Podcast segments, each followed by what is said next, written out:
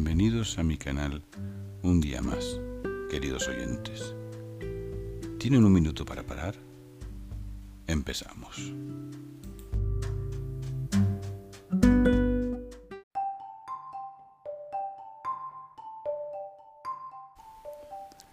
Lo inmediato, el instante o el presente son tiempos necesarios, aunque no imprescindibles, inmediatas son las reacciones que afloran como una marea crítica ante cualquier situación, olas incontrolables surgidas anárquicamente sin control, obviando más de las veces la realidad, una realidad convertida en miles de espejos, en versiones individuales sin el mayor rigor, instantes convertidos en armas arrojadizas, olvidando de forma impulsiva el sosiego.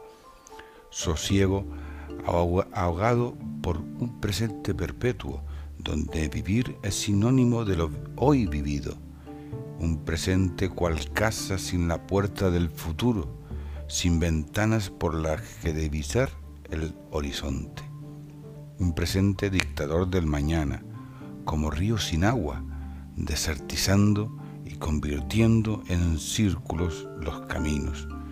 Cuando el equilibrio, la capacidad para detenerse, cuando el tiempo fluye como un manantial de vida y hayamos entendido que el presente hoy es el pasado de un futuro donde puertas y ventanas nos libere, libres para no ser alineados por corrientes, encadenados por dictadores del pensamiento.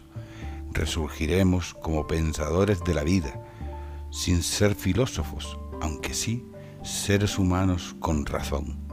Gracias.